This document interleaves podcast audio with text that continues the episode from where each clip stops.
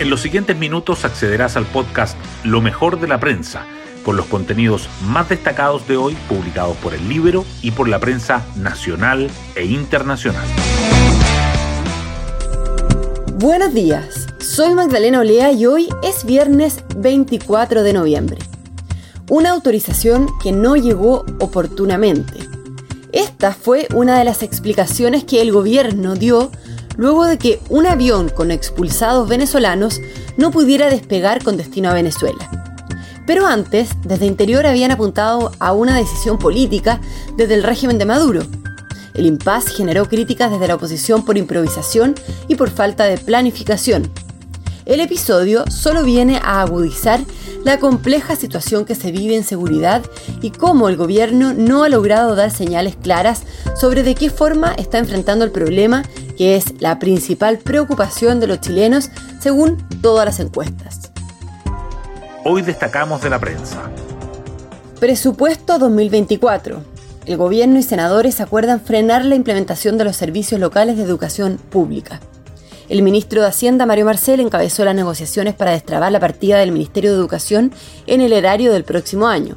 El resultado fue un protocolo de acuerdo donde el Ejecutivo accede a realizar una pausa activa, evaluativa y de mejoramiento del traspaso de los establecimientos a los servicios locales de educación, como pedía un grupo transversal de parlamentarios en vista de los problemas evidenciados por la crisis en Atacama. Crisis de seguridad. Interior sufre una nueva polémica tras un frustrado vuelo de repatriados venezolanos.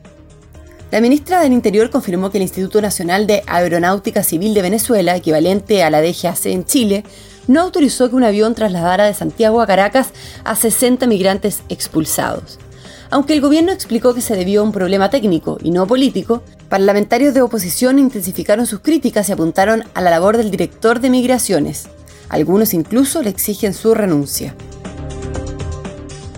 En el caso Audios, empleados del Servicio de Impuestos Internos niegan tener un vínculo con la abogada y la Fiscalía busca reconstruir los hechos.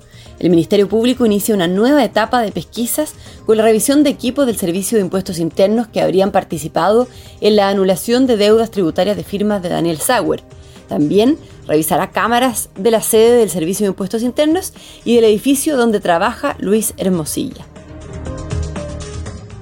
Casas de pique, el método para descuartizar que podría haber llegado a Chile. Al menos ocho casos en los que se ha empleado el modus operandi de descuartizar a las víctimas se han registrado en el país entre abril y noviembre de este año, lo que da un promedio de uno al mes.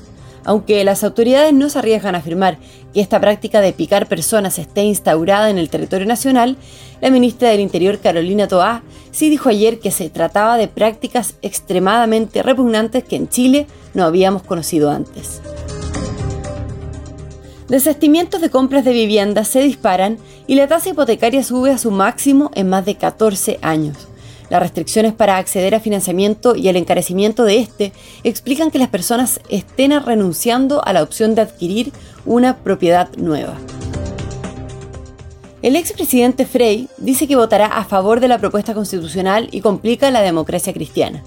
Aunque este anuncio del exmandatario causó ruido en el partido, que oficialmente está en contra del texto, dirigentes de la democracia cristiana afirmaron que respetan su decisión y respondieron a las críticas del Partido Comunista. José de Gregorio criticó la generación del presidente Boric. Llegaron al gobierno, lideraron el grupo que escribía la constitución, lo tenían todo y lo perdieron todo. La nueva constitución la terminaron escribiendo sus mayores adversarios, afirmó el decano de la Facultad de Economía de la Universidad de Chile. Y nos vamos con el postre del día. En los Juegos Parapanamericanos, Vicente Almonacid logra el treceavo oro de Chile. El nadador y abanderado del Team Chile en Santiago 2023 superó el campeón parapanamericano vigente, el mexicano Luis Armando Andrade, en los 200 metros combinado. Hoy va por otra medalla en 100 metros pecho, prueba que ganó en Lima 2019.